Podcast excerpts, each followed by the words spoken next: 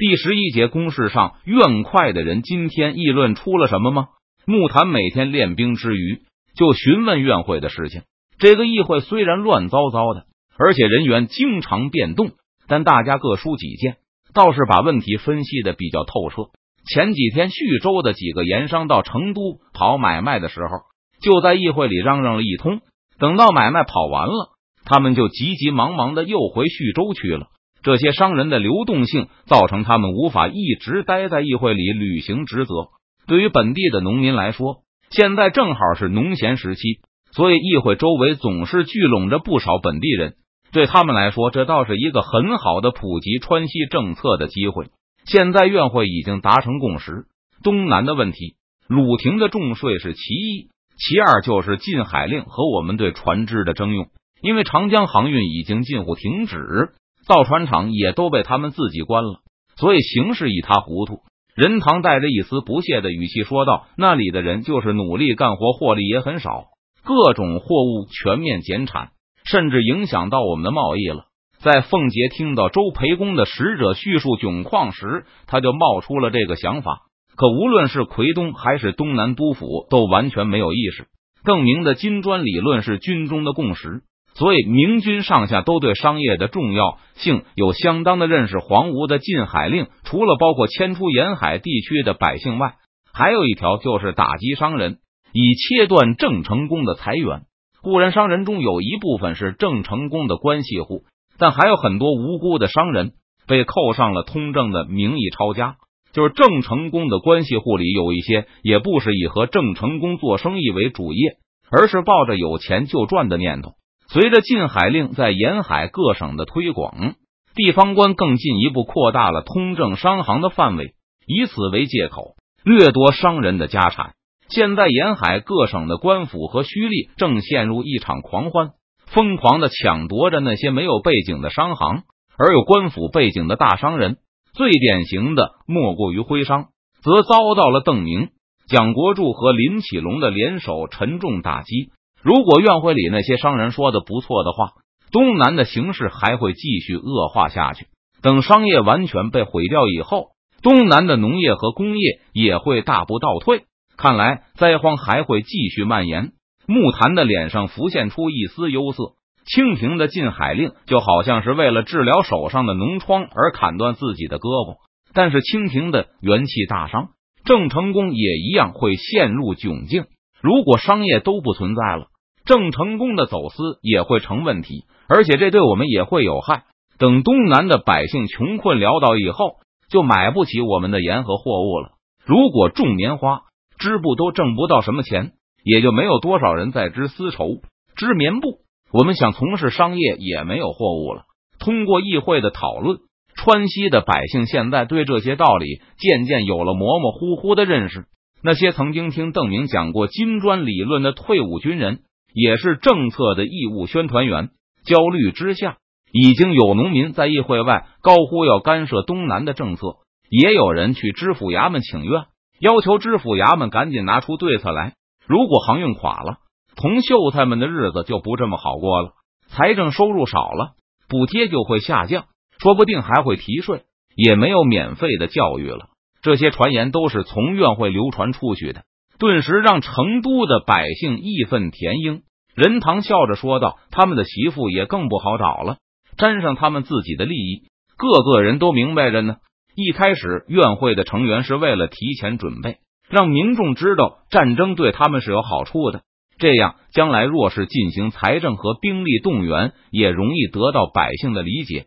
但随着民间接受了他们的说法。”武力干涉的呼声越来越高，也反过来对院会造成了影响。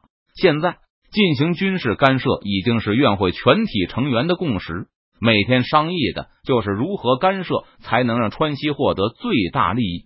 屠杀近身来获得财富的计划早已经被否决，这样做只能让东南变得更贫穷。东南的督府或许能够暂时解决燃眉之急。可对川西来说，没有值得一提的好处，反倒会损失潜在的合作者。而帮助江南获得减税，看起来也不是什么好主意。虽然对东南有好处，但是东南现在是敌人的领地，川西人看不出帮助东南增强实力对自己有利在何处。现在北京在从东南吸血，我们也一样。不过一种是赋税手段，一种是贸易手段。东南如果强大起来，固然会增强抗拒北京的力量，但一样也会增强对我们的抵抗力。还不如就让东南这样虚弱下去，反倒会更依赖我们，无法拒绝我们提出的要求。木檀复述了院会的一段总结，他认为这个总结很有道理。归根结底，东南的督府还是敌人。今天院会有了个初步计划，那就是向东南卖船，帮助他们恢复商业。老百姓为了承担清廷的赋税，拼命的打零工。如果做出来的东西有销路，百姓的生活就会好一些。也保证了我们的货源，我们可以用很便宜的价格收购下来，只要让勤劳的人不至于饿死或是甩手不干就可以了。卖船给东南督府，不是加强了他们的力量吗？任堂问道。院会的意思是让蒋国柱、张朝他们成立一些官办的航运商行，就放在脚邓总理衙门名下，我们把船卖给这些商行，让蒋国柱他们用被查封的船厂。失业的船工和内迁的渔民、水手来换，而这些航运商行，我们还要一半的股，我们可以查账，这倒是个好办法。任堂点点头。对于明军来说，这就是左手卖给右手的关系。而贸易利润除了用来满足奎东盟友的需求，还能有富裕。这种垄断的航运不但能维持商业，还能把其中的利润压榨一空。也就是说，除了崇明岛的走私外，其他的商运也要握在我们的人手里。对，名义上是在剿邓总理衙门下面，但必须由院会来任命一个总办，收多少税都由我们说了算。如果蒋国柱和张朝胆敢不同意，就让他知道我们的厉害。任堂冷笑一声：“奎东部是想打仗吗？这回他们就有用武之地了。”随着院会的召开，邓明的很多政策在成都内部变得再也不是秘密。连川西和两江的好多协议也都在院会上被捅了出来，让刚刚来到成都的山西人惊愕不已。蒙古人更是联想起了高邮湖一战的种种离奇之处。不过这时没有无线电，就算是成都尽人皆知的秘密，也传不出四川。而任堂等人对此也是无所谓的态度。蒋国柱他们是敌人，就算真倒霉了，也没什么心疼的。但愿会要做出正确的决策。就必须知道这些正确的情报。在这个计划大纲的基础上，院会又进行了一些修改。最后，以邓明的名义正式下令给成都和徐州知府衙门，要求进行全面动员，会合奎东盟军进攻江南。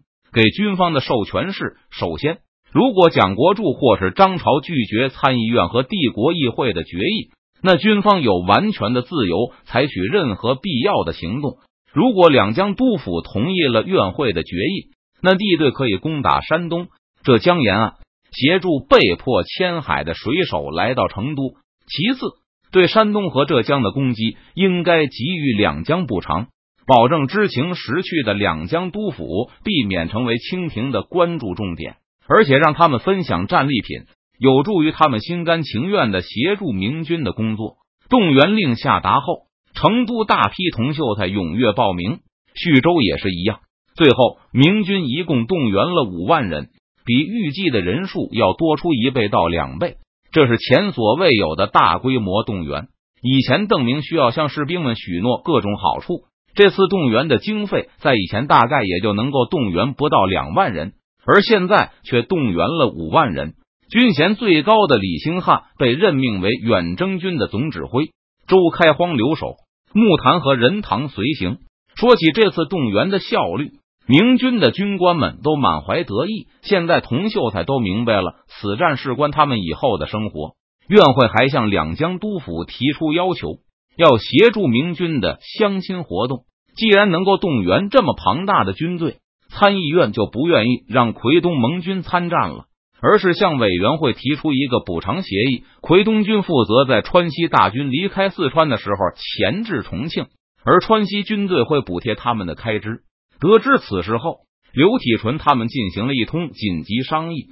邓明不在的时候，川西竟然能够动员大军出战，让奎东诸将喜出望外。他们也知道计划修改的大变样，川西人愿意用更可靠的部队来进行军事行动，而重庆的威胁是客观存在的。最后经过商议，刘体纯表示，奎东联军将开到重庆附近进行监视。不过，他声称，若是奎东军能攻下重庆，一劳永逸的解决这个威胁，那川西应该承担所有额外的军费，并给更多的津贴。川西方面考虑了一下。同意了委员会的要求。此时，元宗帝终于后悔了，也宣布加入委员会，宣布参与对重庆的围攻。如果是奎东军攻下了重庆，那元宗帝有把握要到这座城市的统治权。毕竟，没有比他距离重庆更近的人了。